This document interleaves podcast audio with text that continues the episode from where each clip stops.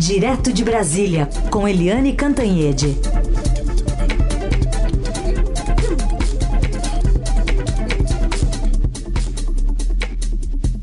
Oi, Eliane, bom dia. Bom dia, Heisen, Carolina, ouvintes. Oi, Eliane, bom dia. Bom, celebração do Dia de Nossa Senhora Aparecida teve ontem um tom bastante político, não apenas pela presença do presidente candidato Jair Bolsonaro na missa do Santuário de Aparecida, mas também pelo tom né, do sermão do arcebispo Dom Orlando Brandt.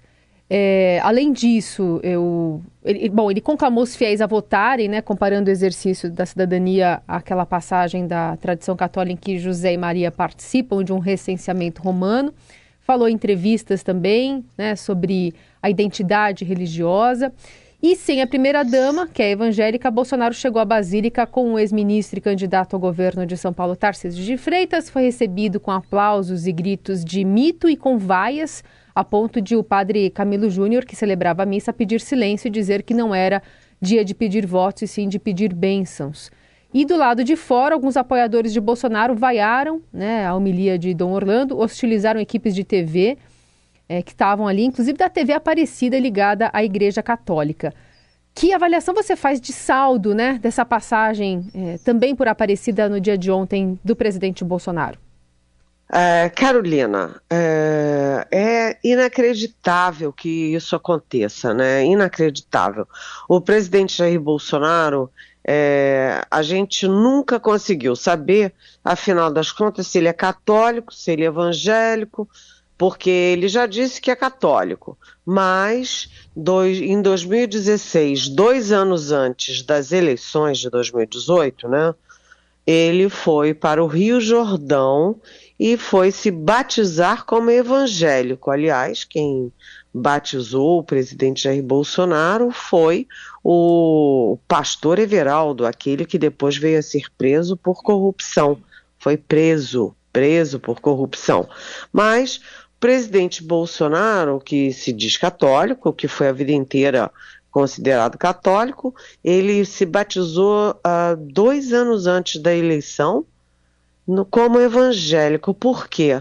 Por cálculo político. Ou seja, o presidente Jair Bolsonaro usa a religião é, politicamente e eleitoralmente. Isso é muito evidente. E aí ele já criou dois casos seguidos. Ele acha que está muito seguro no eleitorado evangélico, onde ele realmente tem uma boa maioria, mas a gente sabe que a maior parte da população brasileira ainda é católica mais de 50% se diz católica, e aí o Bolsonaro resolveu no segundo turno investir também nos católicos. Lá foi ele para o Sírio de Nazaré, é, em Belém. E no Sírio de Nazaré, o arcebispado avisou de véspera que não era momento de fazer política, de fazer campanha, que aquilo é um evento religioso, um momento de fé, um momento de oração dos católicos, dos é, que é, professam a religião católica e que são devotos é, do, do, da Nossa Senhora de Nazaré. E aí, por isso, né, porque o ambiente não era favorável, Bolsonaro ficou quietinho lá na corveta da Marinha e você não viu nas ruas, na, na, na no acompanhamento ali da procissão uh, do Círio de Nazaré, você não viu as pessoas vestidas né, com o verde, com o amarelo, com, com as cores do Bolsonaro, ninguém gritando grito, então ele, o arcebispado conseguiu conter né, uh, aquela inversão de objetivos que seria transformar uma festa religiosa numa festa eleitoral, como o presidente transformou o 7 de setembro, na data nacional, numa data de fazer campanha dele. Né?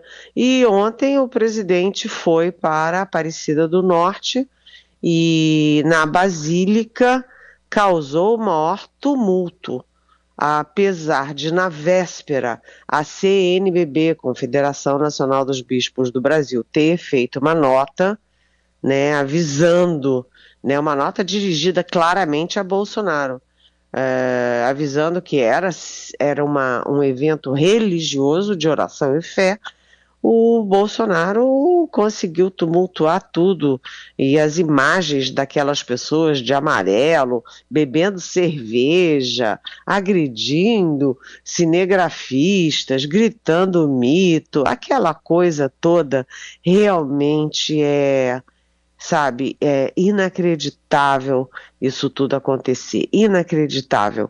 O, o Dom Orlando Brandi, que é o arcebispo, ele fez um discurso que era muito, tinha um alvo muito claro, porque ele falou que o Brasil conseguiu vencer o dragão da pandemia, mas tem muito dragão solto por aí. E ele citou dois dragões o dragão do ódio e o dragão da mentira. O ódio político leva à morte, como levou nessas eleições. E o dragão da mentira é, deturpa a vontade popular, deturpa o voto do eleitor. Então foi, é, sabe, um dia lamentável uma presença lamentável e a gente continua sem saber se o presidente Bolsonaro é evangélico, se é católico e, e aquele uso que o Bolsonaro fez, obviamente, ostensivamente, claramente, de levar o tal do padre Kelman, que de padre não tem nada, para os debates. Ou seja, ele utilizou o símbolo e o título de padre da igreja para é, atacar o ex-presidente Lula em debate. Isso tudo é um uso indevido, uma falta de civilidade e uma falta de respeito às religiões no Brasil.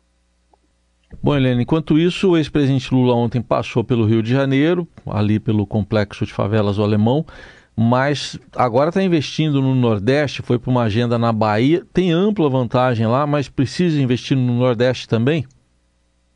Olha, é... ontem sim, o ex-presidente Lula veio para o Rio de Janeiro, ele veio para cá e foi investir em, em, na Baixada Fluminense. Por quê? Porque, primeiro, a Baixada Fluminense é muito populosa, tem um eleitorado muito grande.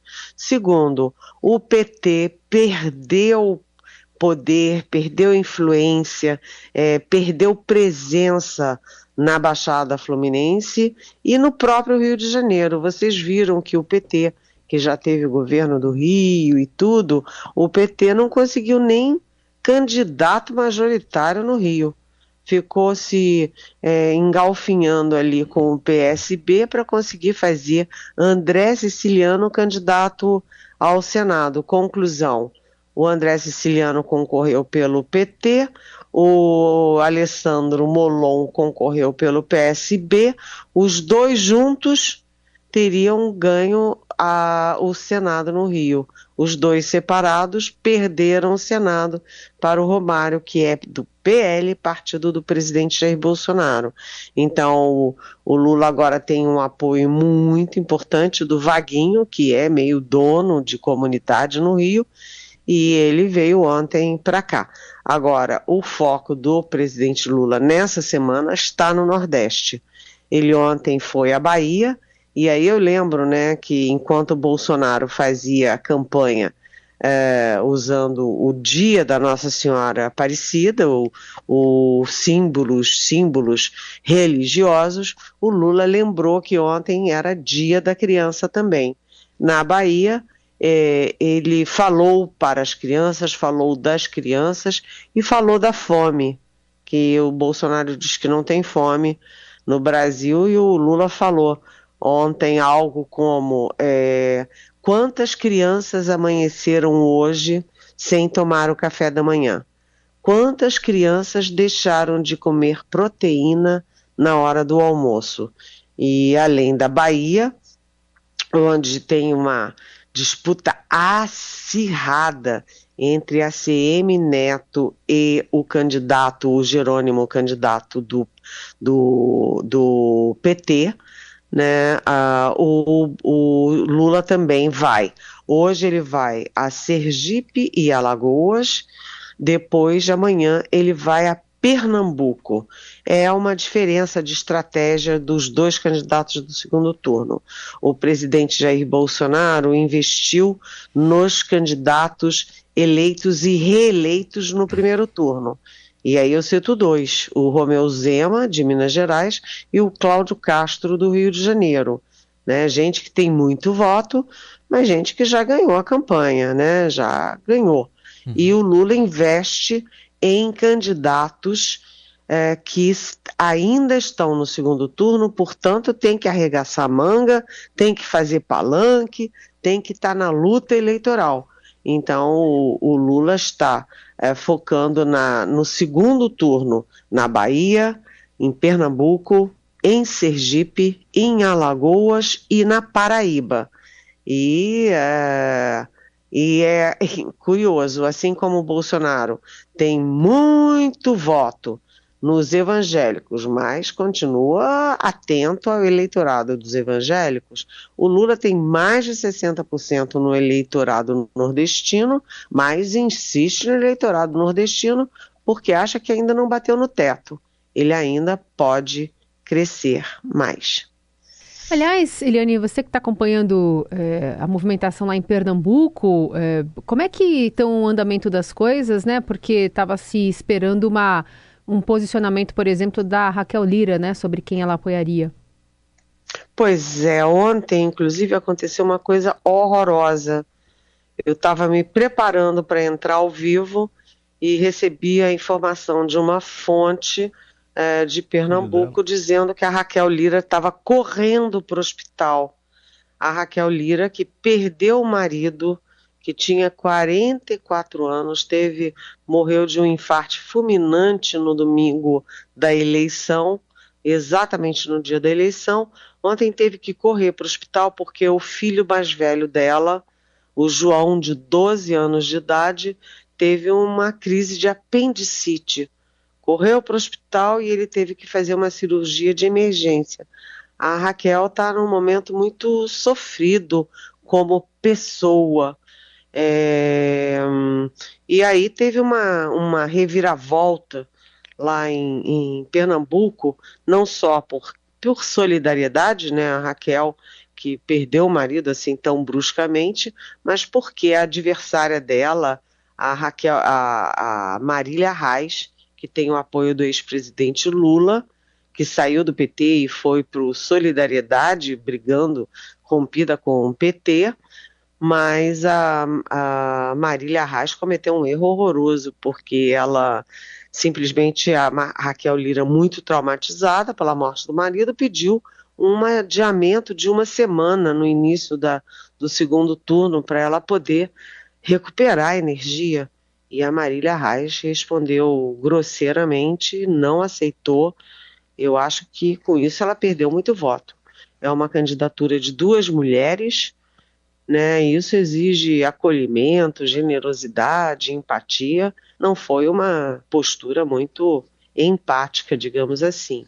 Né? Agora, a, sim, estava todo mundo esperando um posicionamento da Raquel Lira, e a Raquel Lira ontem antes da crise de apendicite do filho, ela anunciou que vai manter a neutralidade no segundo turno.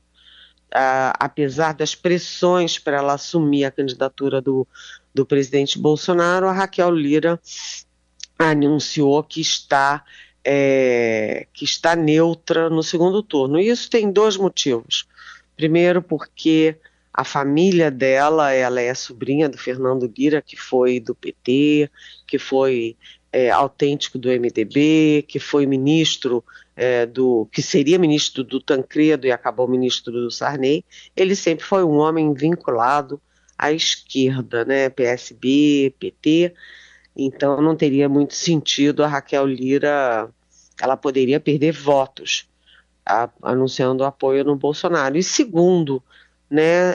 É, é, Pernambuco é um mar é, lulista, né? O Lula nasceu lá, teve 66% dos votos no primeiro turno em Pernambuco, e aliás, no, no último IPEC ele já, tá, já tem 73, quer dizer, um aumento de 7 pontos, e a Raquel Lira, portanto, é, saiu correndo da hipótese de apoiar o Bolsonaro.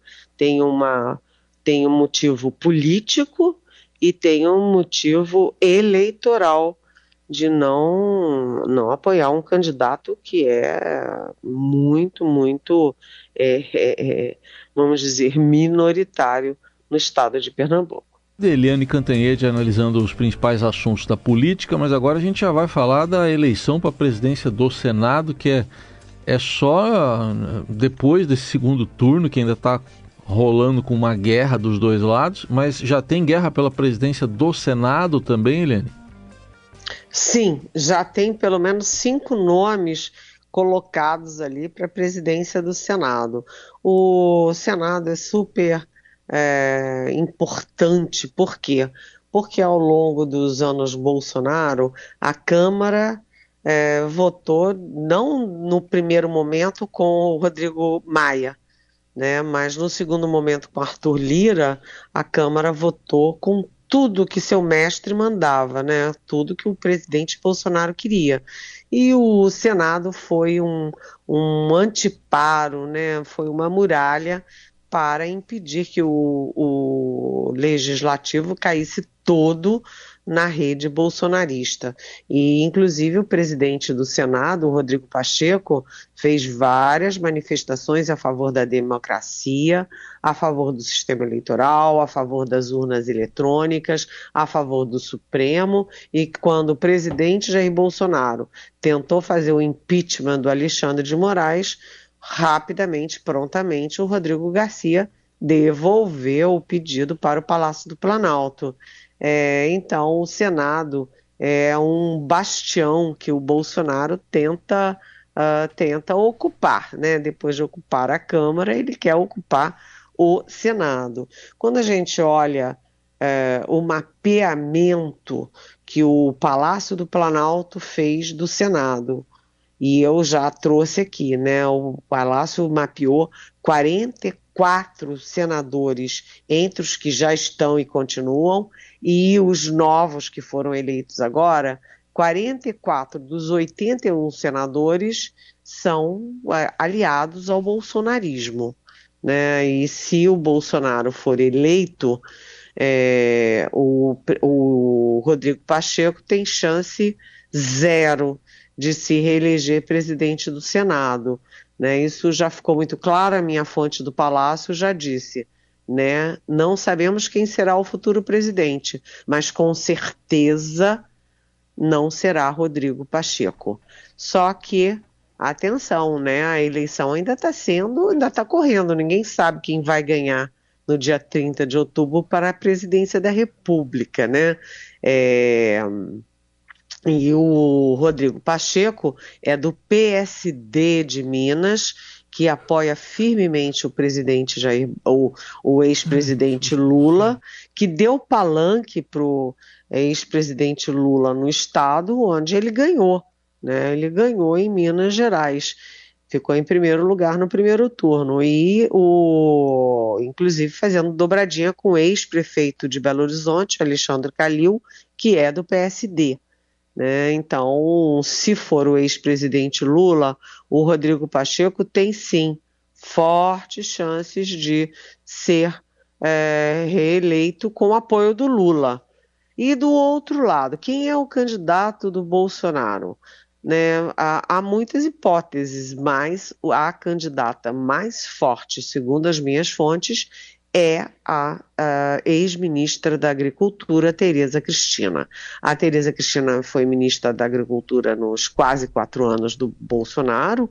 Ela é considerada muito competente, fez um bom trabalho. E aí eu perguntei, mas vem cá, então a Tereza Cristina volta para o executivo? E a resposta foi não. Ela não volta para o executivo se o Bolsonaro for eleito, porque o Bolsonaro precisa muito dela no Senado Federal. Tereza Cristina era deputada, né, deputada do União Brasil, agora ela foi para o PP, que é um partido bolsonarista, e ela é muito articulada, tem muitos contatos em várias áreas, no agronegócio, no mundo paulista, é, em vários partidos. Então, ela é a candidata do bolsonarismo para a presidência do Senado. E atenção, isso vale, isso vale para a vitória do Bolsonaro ou para a derrota do Bolsonaro. Em qualquer hipótese, o bolsonarismo com 44 votos vai tentar fazer a Tereza Cristina. Mas é claro que se o Bolsonaro não for eleito, nem todos esses 44 continuarão tão firmemente assim bolsonaristas. Então, a guerra hoje é entre Tereza Cristina, que é do Mato Grosso do Sul, e o Rodrigo Pacheco, que é do PSD de Minas Gerais.